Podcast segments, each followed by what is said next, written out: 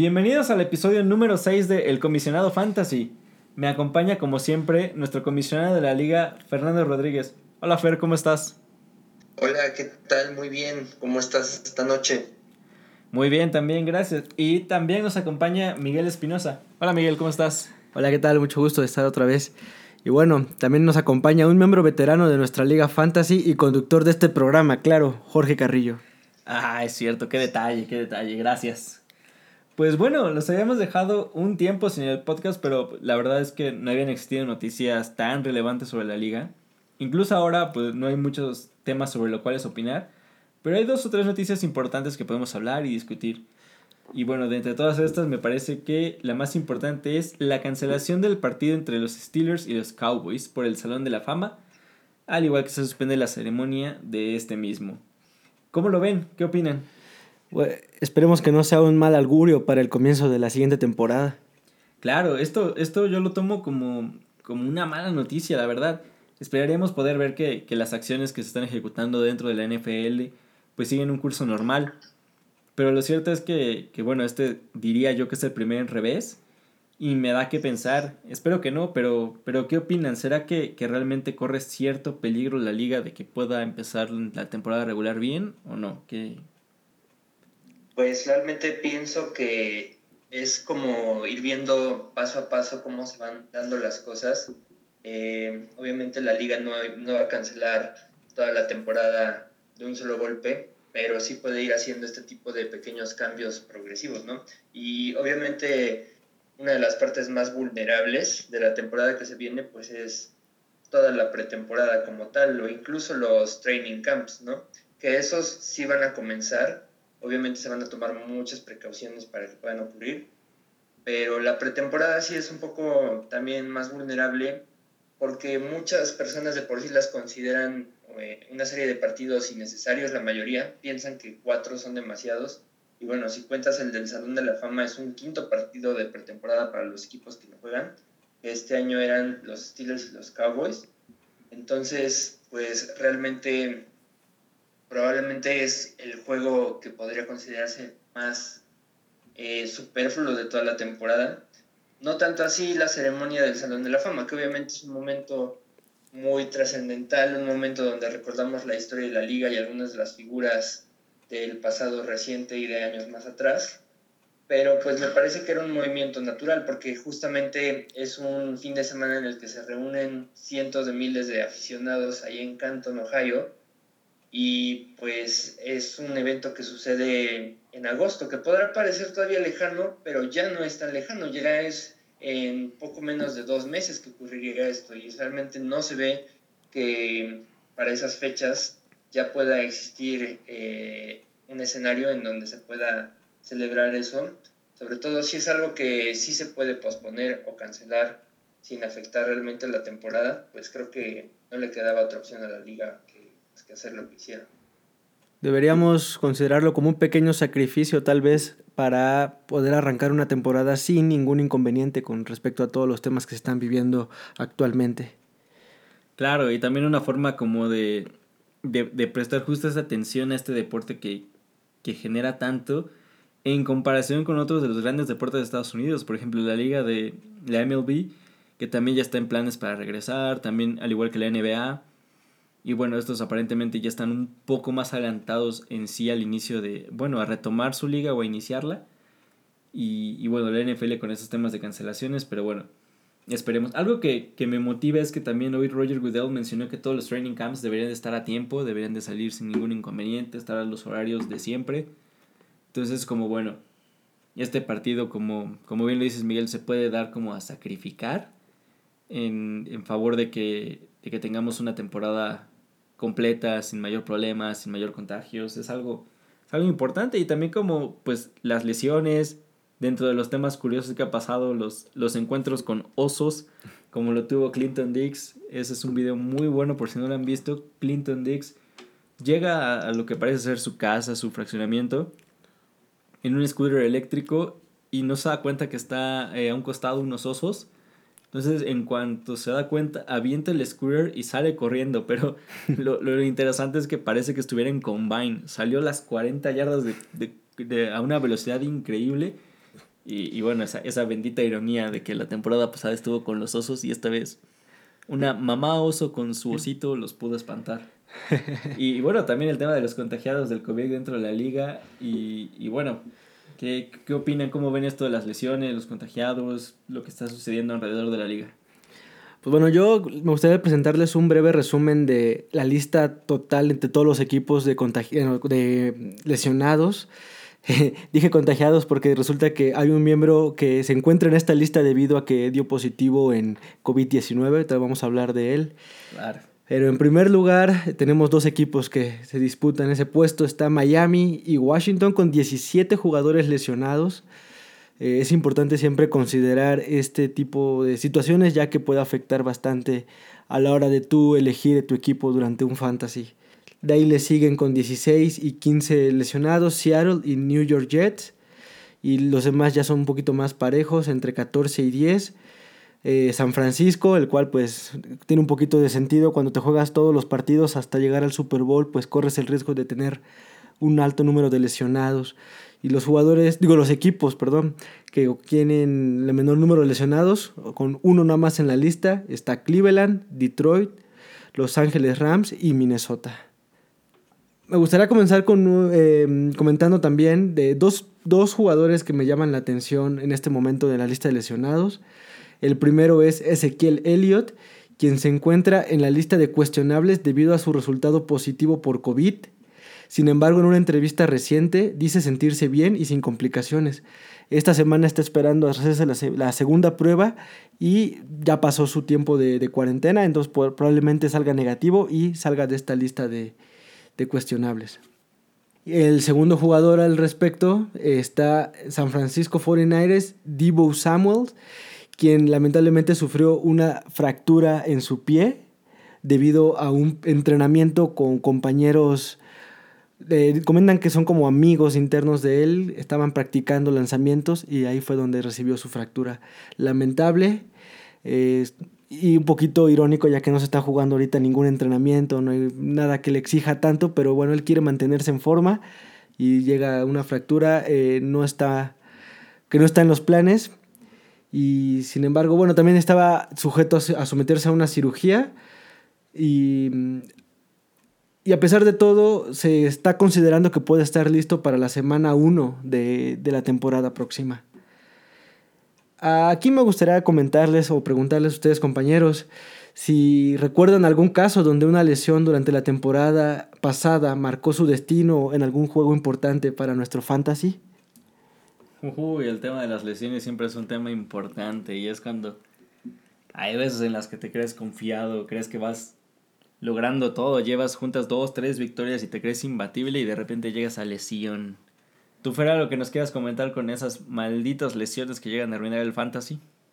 Uh, sí, realmente es una parte inevitable de, pues, tanto para los equipos en la vida real como para nosotros en el fantasy que vivimos a través de esos equipos. Y es algo que, pues, si quieres preparar bien tu equipo, tienes que pensarlo desde que vas a draftearlo que puede haber lesiones y que va a haber lesiones seguramente, ¿no? Y entonces hay algunos jugadores que ya tienen fama de ser eh, propensos a lesionarse, como puede ser el caso, por ejemplo, de pues, ciertos corredores, que son de los que tienen el mayor impacto y pues se llevan, pues participan en las jugadas más violentas generalmente. Y recuerdo muy bien el caso de, no fue la temporada más reciente, pero sí fue hace algunos años, que mi primera selección fue el corredor Jamal Charles de los Chiefs. Y... fue una temporada donde, bueno, él llevaba varias temporadas bastante buenas, incluso siendo el líder en yardas de la liga, pero también ya era un corredor que tenía cierta forma de poder lesionarse. Y justamente esa temporada se lesionó en, creo que la primera o segunda semana.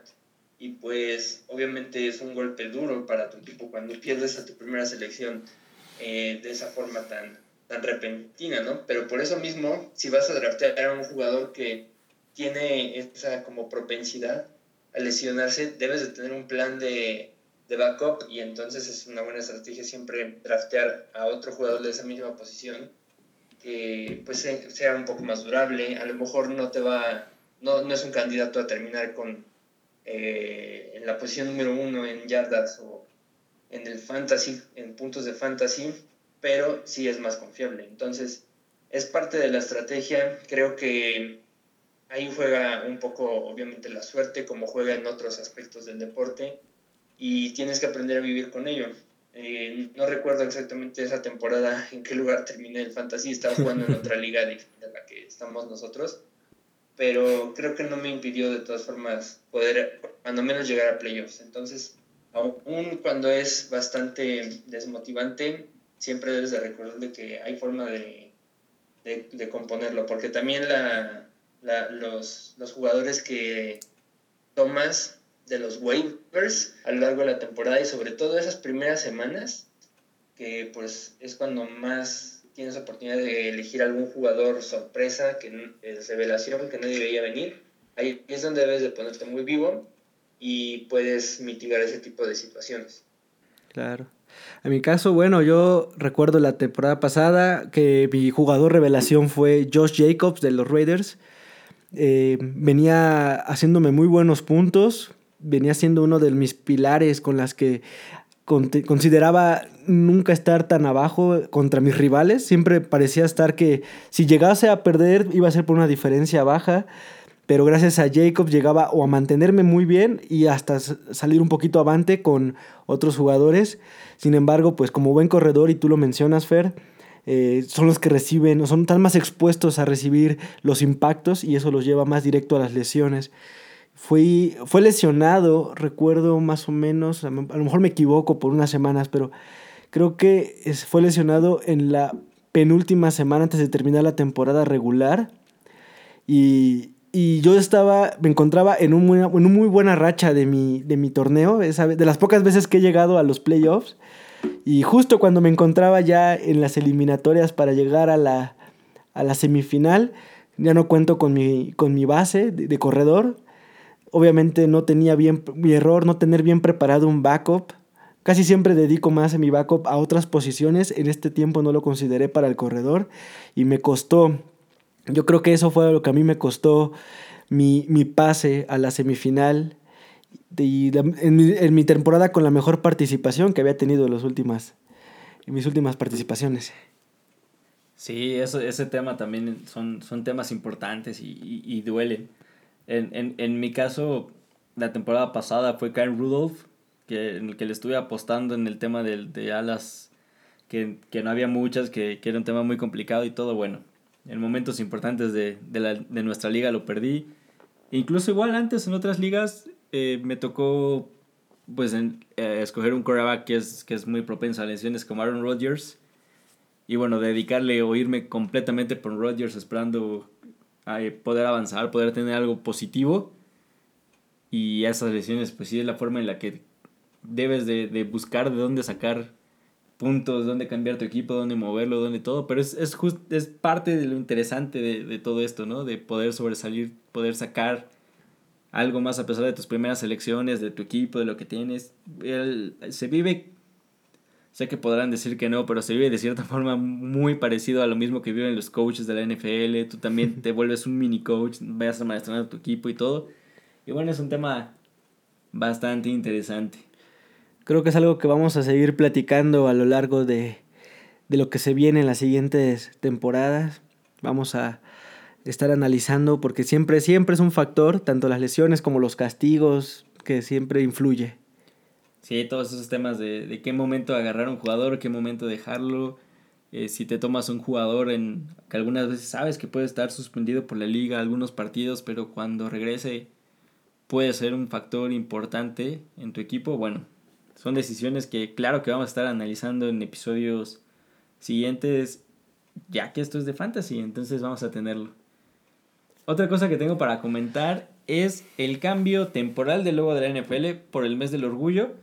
No sé si ya lo habrán eh, podido ver. Además de los colores característicos de, de, la bandera del orgullo, vemos que igual el, el, color negro y el café les dan de forma predominante, siendo los dos primeros colores que aparecen. Esto es por la forma del, de LGBTQ más eh, black and brown.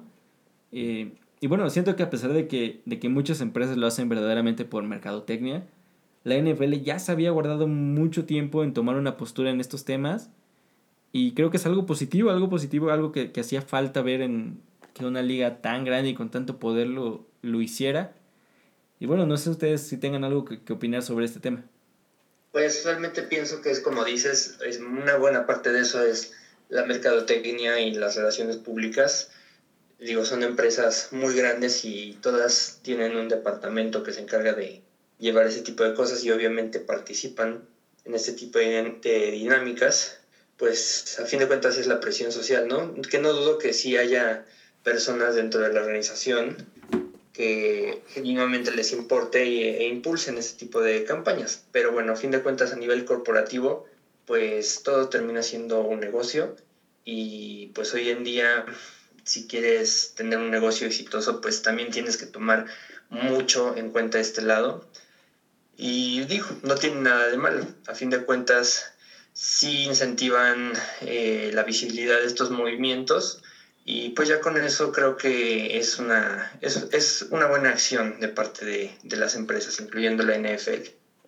Bueno, además de que todos los equipos eh, siempre ha sido, la NFL siempre se han preocupado por sus aficiones, siempre buscan la manera como de, eh, reconocen que los, la afición es lo que los hace y lo que los mantiene vivos em, y tienen que reconocer que parte de su afición está integrada por gente tanto de, pues de diferentes comunidades como de diferentes países, de diferentes colores, razas. Y está muy bien, yo creo que hagan una alusión a, decir que toda la gente de la que se compone la NFL, incluyendo su afición o su cuerpo técnico o, su, o, los que trabajan dentro de las oficinas de la NFL y los equipos franquicias y todas las franquicias que trabajan dentro de la misma organización, em, pues están incluidos dentro del trabajo de, que ha hecho que la NFL llegue a sus 100 torneos oficiales y sea un deporte admirado por demasiada gente. Y claro, como cualquier negocio y deporte, todo está incluido en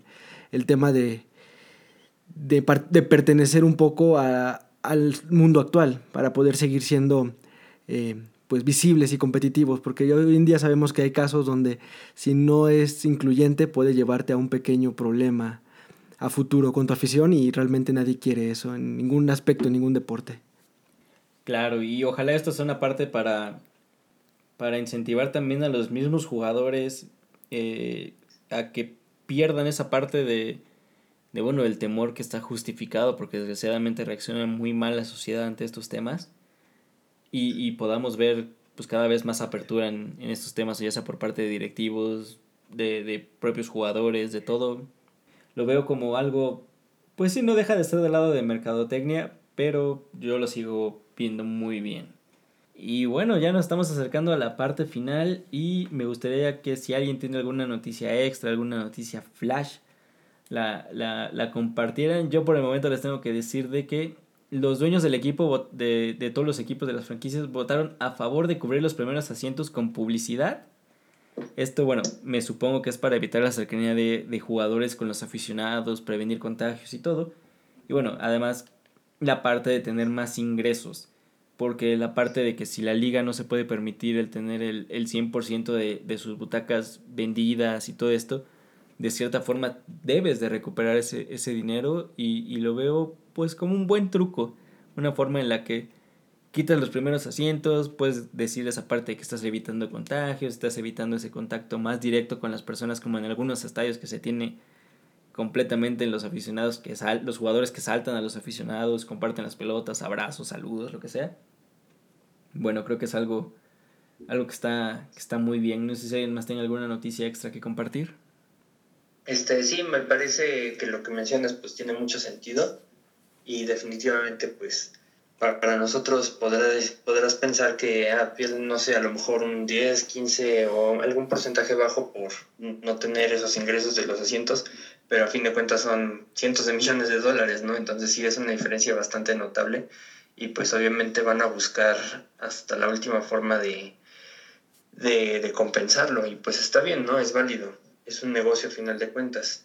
Y, y en cuanto a noticias que yo he visto, pues me llamaron la atención un par de, noticias que se dieron en cuanto a declaraciones de, gente alrededor de la liga. La primera fue una respecto a Brett Favre, que salió a mencionar que él consideraba que Colin Kaepernick eh, por lo que está haciendo, lo que lleva haciendo algunos años ya en cuanto a visibilizar también el movimiento de Black Lives Matter y la violencia de la policía en contra de la gente eh, afroamericana. Y él considera que por eso Colin Kaepernick probablemente va a ser considerado un héroe eh, en la historia, comparándolo al nivel de un jugador, un, bueno, un antiguo jugador del NFL llamado Pat Tillman, que cuando inició la guerra de Irak después del ataque eh, de las Torres Gemelas, decidió enlistarse en el ejército y bueno, murió en combate y pues a raíz de eso pues ya conocemos el patriotismo que hay en Estados Unidos alrededor de este tipo de circunstancias, pues obviamente se glorifica desde entonces la figura de Pat porque pues eh, sacrificó lo que pudo haber sido una vida bastante tranquila y segura en la NFL eh, pues por servir a su país, ¿no? Y Favre lo quiso comparar a ese nivel, lo cual pues obviamente va a ser muy controversial en, eh, con muchas personas, pero me sorprende que cada vez más hay más jugadores, tanto exjugadores como jugadores actuales, que se animan a, a decir cosas de este tipo. Realmente antes sí lo seguías viendo muy dividido, o muchos jugadores que se reservaban para no crear polémica, pero cada vez lo estamos viendo más y eso me parece muy interesante. Sí, es increíble, me, me, parece algo, la verdad no, no, había escuchado eso de Brett Favre, y es algo muy bueno, pero es un nivel muy grande, porque en Estados Unidos eh, recordar a Pat Tillman es, es hablar justamente del patriotismo, de, del soltarse una carrera, algo exitoso por ir a defender a tu país, ir a defender a los demás, todos los ideales que maneja ese país y poner a Colin Kaepernick e, en ese lugar que claro, está haciendo una lucha pues correcta que debió de haber sido desde, bueno, se debe de haber tomado atención desde el momento en el que empezó y todo. Es algo que me, me resulta muy interesante y, y muy bueno, que, que esta noticia no la había escuchado y me parece completamente bien. Creo que algo que saben hacer perfectamente los norteamericanos es eh, reconocerle el trabajo, el servicio, el sacrificio de su propia gente y pues obviamente que, obviamente que viniendo de un jugador dentro de la organización de la NFL pues em, tiende a ser bastante más llamativo y vamos a, a, reconocerlo, aunque ha de ser muchos más casos, pues eh, en este caso va a ser como el que va el estandarte de un grupo de gente que ha estado en esas circunstancias, ¿no? Con su familia que ha perdido gente. Eh, ellos son muy buenos reconociendo y creo que es algo que es digno de aprenderse de ellos, reconocer el sacrificio de otros por, por proteger a, a su nación, proteger a su gente. Sí, definitivamente está muy arraigado en su cultura y pues bueno, cada país vive circunstancias distintas, ¿no? Pero pues yo creo que allá, por cómo se maneja la, el ejército de Estados Unidos y todo el patriotismo, pues obviamente es algo muy, muy relevante. Y de hecho también quería comentar otra historia que me pareció interesante, que fue algo un poco más anecdótico en cuanto a dentro de la NFL, que fue cuando Peyton Manning estaba buscando un nuevo equipo, se acordarán, allá por el año de 2012, que fue cuando salió de los Indianapolis Colts. y vi que John Elway, eh, el que era el, bueno, sigue siendo el gerente general de los Broncos, en ese momento pues obviamente buscó reclutar a Peyton Manning como muchos otros equipos.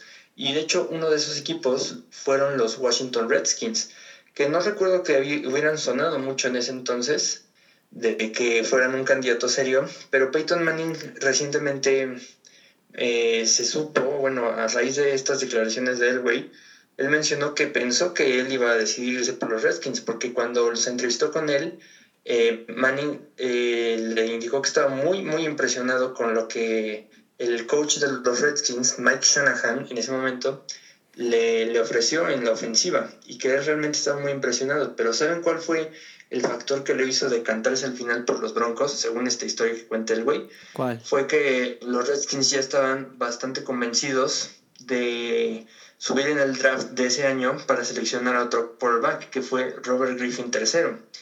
Y al ver esto Manning, pues pensó que realmente los Redskins no lo estaban considerando para un plan de varios años a él, sino simplemente como un pues digamos un puente para que él fuera titular un par de años y después Robert Griffin III tomara las riendas, ¿no?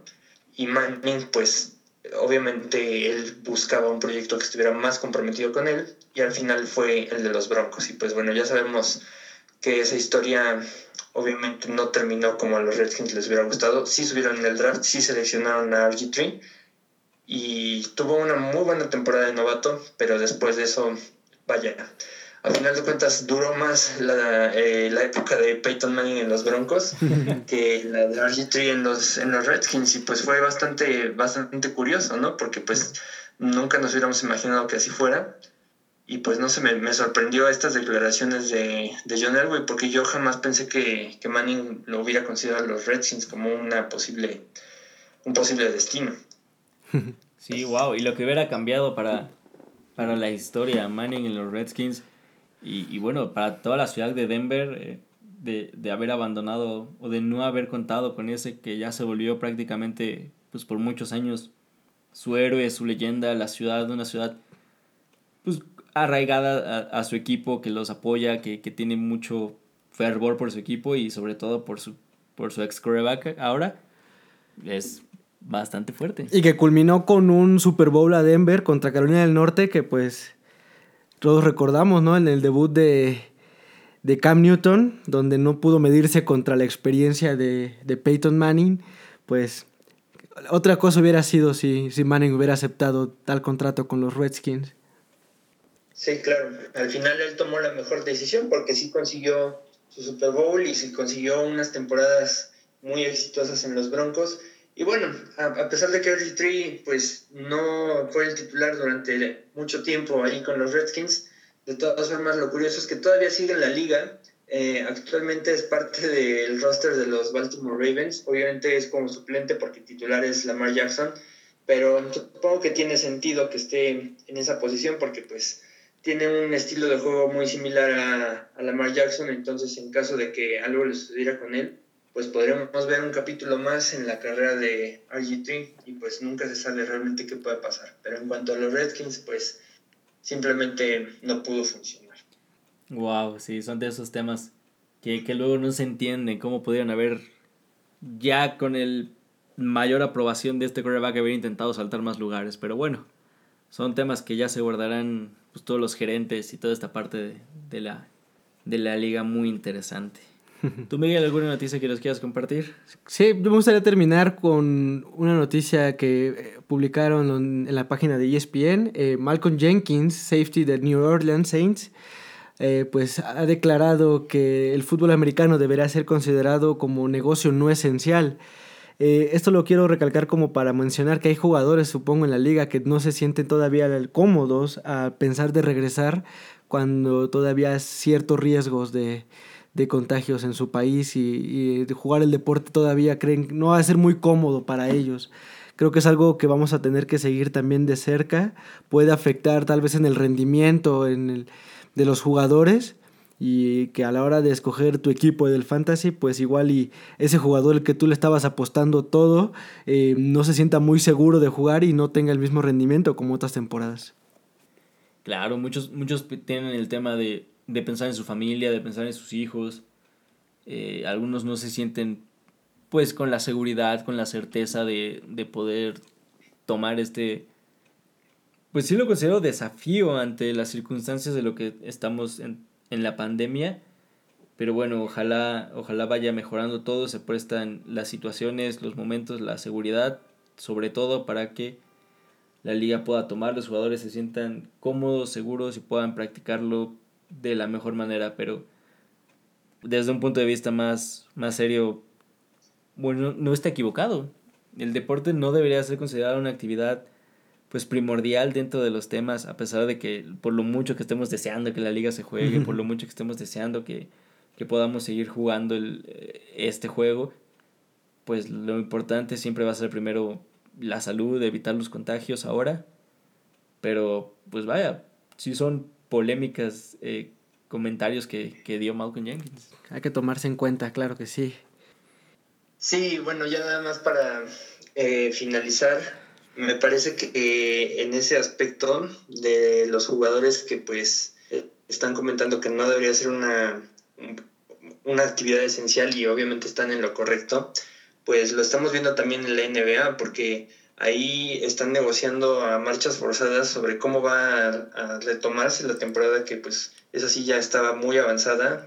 La NFL pues obviamente tiene su propio reto, pero la NBA al menos está intentando terminar su temporada y estamos viendo que están negociando cuestiones en cuanto al seguro médico, ¿no? Que pues no sabemos, el COVID sigue siendo una enfermedad muy nueva, no se conocen los efectos a largo plazo del todo y pues hay jugadores que obviamente buscan, o sea, bueno, todos buscan mantener su integridad y que en caso de que sucediera algo inesperado, pues que ellos estén asegurados, ¿no? Entonces van a estar asegurados en caso de alguna lesión a largo plazo y por lesión pues me puedo referir no, no solamente a algo que ocurra durante algún partido, sino pues daños, digamos, crónicos, respiratorios que pudieran surgir esto, porque por mucho que sean personas jóvenes, saludables, eh, atléticas, pues un virus te puede atacar independientemente de eso, ¿no? Entonces es algo que ya estamos viendo que la NBA está negociando y pues no dudo que la NFL tenga que implementar algo similar, porque pues eh, obviamente es algo totalmente nuevo, inesperado y tienen que legislarlo lo antes posible. Sí, son temas, temas complicados. Imagínate, como dices, son jugadores sanos y todo, pero llegas a afectar un 10% capacidad pulmonar, por, por decir un número en alguna parte. Para un deportista profesional, perder el 10% de capacidad pulmonar puede significar el, el que no pueda completar sus movimientos, sus carreras, lo que él está acostumbrado a, a hacer. Y vaya, es, el, contar con esa seguridad médica es algo que, es de importancia. Y que estamos viendo con el caso de Ezequiel Elliott, que pues básicamente eso te manda directamente a la lista de lesionados, o sea que no contarías con ello al menos por 15 días por temas de, resguardo y cuarentena, también afecta a la alineación y la estrategia de los coaches. Claro, considerando el, caso de que de lo mejor, el mejor escenario serían dos semanas en las que no podría participar. Pues sí, son temas que, que durante todos estos meses se van a ir resolviendo, que vamos a tener la certeza de que, bueno, hay una liga que está prácticamente avanzada como la NBA y una liga que va a empezar como la MLB, en la cual podemos tomar como, como ejemplos para sobre algunas acciones que pueda tomar la NFL. Y pues bueno, me parece que con esto nos estamos despidiendo de un episodio más. Muchas gracias, Miguel. Muchas gracias. Muchas gracias, Fer. Gracias, saludos. Nos estamos viendo. Bye bye. Hasta luego.